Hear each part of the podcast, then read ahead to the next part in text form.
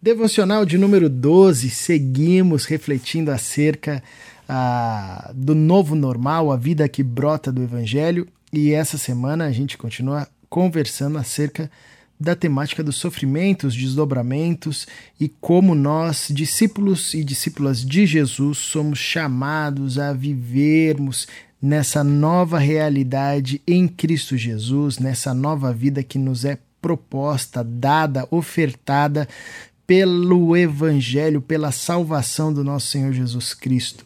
E o texto da nossa devocional, da nossa reflexão de hoje se encontra na segunda carta que o apóstolo Paulo escreveu aos Coríntios, capítulo 4, e eu convido você a fazer a leitura e a meditar no capítulo todo, do versículo 1 ao versículo 18, embora aqui a gente irá conversar sobre os versos finais versículo 16, 17 e 18, onde diz assim: Por isso não desanimamos, embora exteriormente estejamos a desgastar-nos, interiormente estamos sendo renovados dia após dia, pois os nossos sofrimentos leves e momentâneos estão produzindo para nós uma glória eterna que pesa mais do que todos eles. Assim fixamos os olhos, não naquilo que se vê,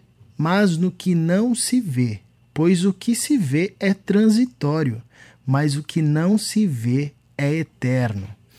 Israel, esse texto aqui, Paulo, ele ele está sendo assim humilde, né? Ele está sendo assim é, é, vamos dizer, ele está poupando a gente aqui, porque quando ele começa dizendo, nós não desanimamos, é, os nossos sofrimentos leves e momentâneos, se a gente lê o próprio capítulo 4, a gente vai ver que Paulo descreve sofrimentos intensos, ah, relata e ele mesmo ah, relembra-nos por muitas vezes as aflições pelas quais ele passou e também outros irmãos passaram por conta da pregação do Evangelho. Nós sabemos, ah, por parte do Novo Testamento, por parte da história da igreja, que os apóstolos viviam uma vida de profundo sofrimento e perseguição por causa do Evangelho do nosso Senhor Jesus Cristo.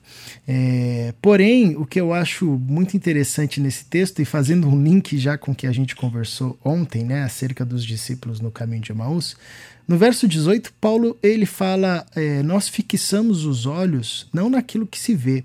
É interessante que ontem a gente estava conversando justamente sobre dois discípulos que no caminho de Emaús estavam com Cristo, mas eles não enxergavam o Cristo ressurreto ali. Você tem um problema de olhar naquele texto, e aqui no verso 18 do capítulo 4, Paulo ele fala para gente acerca do olhar também, onde o olhar dele está direcionado. É, e a gente descobre pela palavra do apóstolo Paulo que na sua vivência, mesmo em ambientes de profundo sofrimento e angústia por conta ah, da pregação do evangelho, os seus olhos eles estavam fixos não nessas questões transitórias, por mais intensas que fossem, né?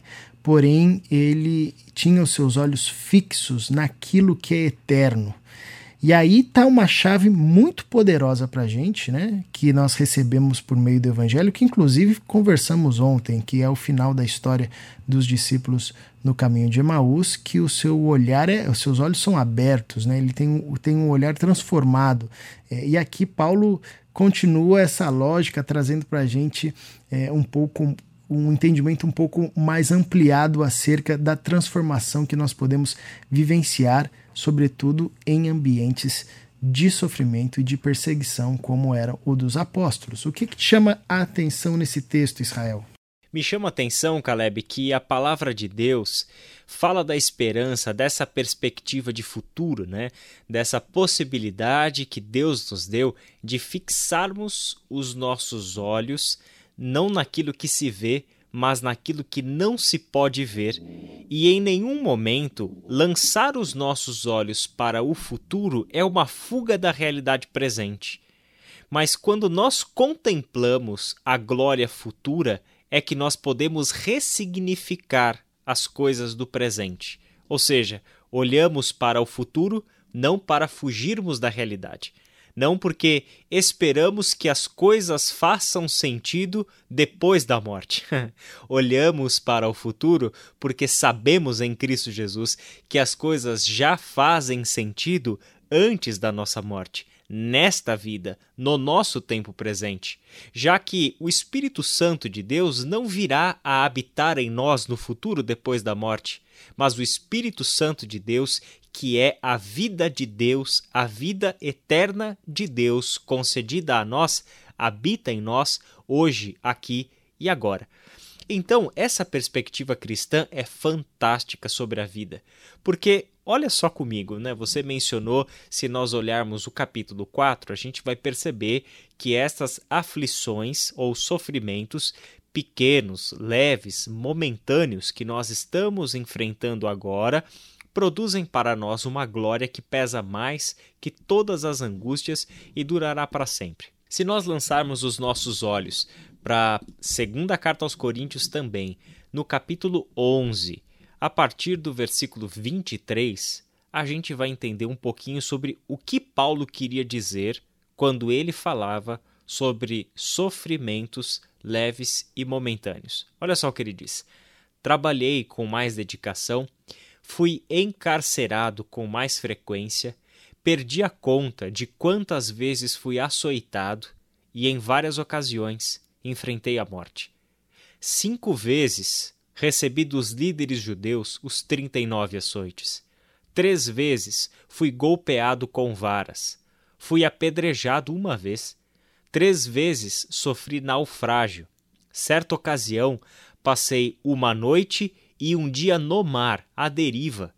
Realizei jornadas longas, enfrentei perigos em rios e com assaltantes, enfrentei perigos de meu próprio povo, bem como dos gentios, enfrentei perigos em cidades, em desertos e no mar, e enfrentei perigos por causas de homens que se diziam irmãos, mas não eram. Tenho trabalhado arduamente horas a fio e passei muitas noites sem dormir. Passei fome e senti sede, e muitas vezes fiquei em jejum. Tremi de frio por não ter roupa suficiente para me agasalhar. Além disso, tudo sobre mim pesa diariamente a preocupação com todas as igrejas. Quem está fraco, que eu também não me sinta fraco? Quem se deixa levar pelo caminho errado, que a indignação não me consuma? Olha que interessante o que Paulo chama de sofrimentos leves e momentâneos.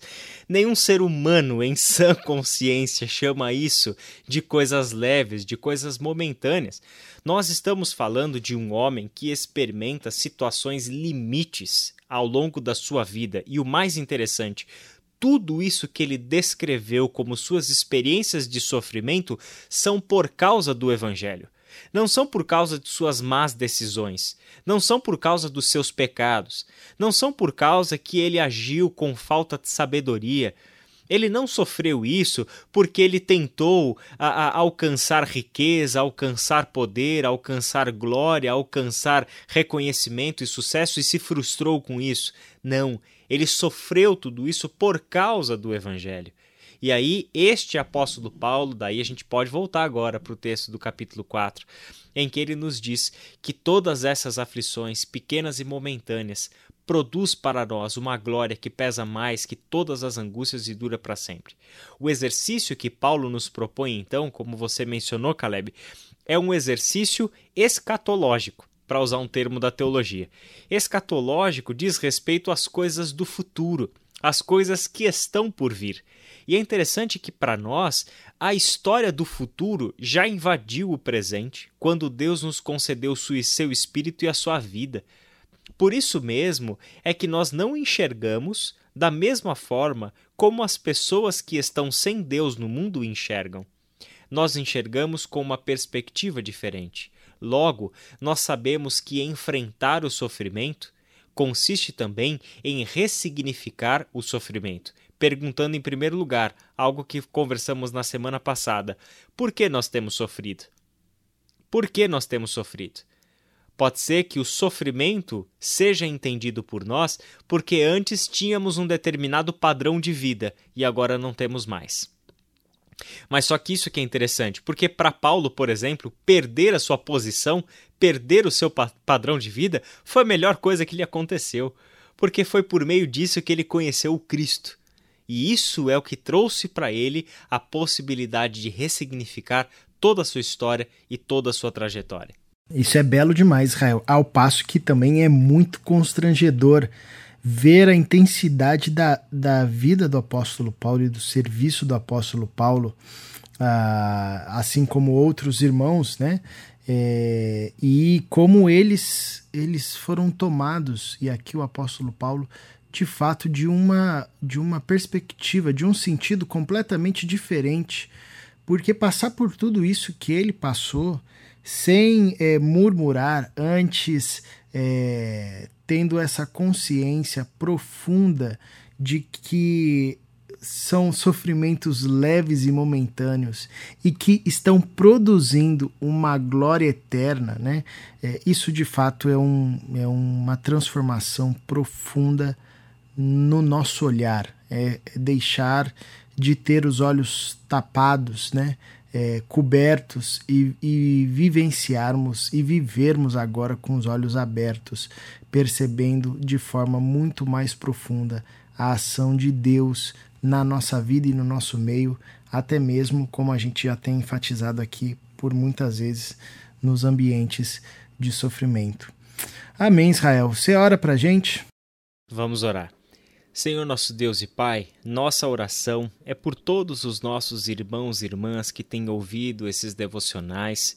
Pedimos ao Senhor que o Senhor dê a essas pessoas, Pai, um coração disposto a vasculhar a tua palavra para construir, Senhor, a sólida esperança de quem enxerga a história da tua perspectiva, de quem enxerga a própria vida não a partir daquilo que está vivendo hoje, aqui e agora, como se toda a nossa existência se resumisse naquilo que nós temos, naquilo que possuímos, naquilo que almejamos ter, nos relacionamentos que temos. Pai querido, nos ajude a contemplar o quadro mais amplo, nos ajuda a ver o que o apóstolo Paulo nos convida a olhar, a perspectiva da glória nos ajuda, Senhor, a fixar os nossos olhos naquilo que não se vê, porque aquilo que não se vê é o que de fato é eterno, dura para sempre. Que este olhar acerca da tua realidade, não de um futuro incerto, não de um futuro que repousa em um talvez, mas este futuro glorioso escrito por ti, já vivido por ti e já real, porque tu és eterno, seja para nós a referência para enfrentarmos a nossa vida. Que nós tenhamos a sabedoria que o apóstolo Paulo adquiriu em ti.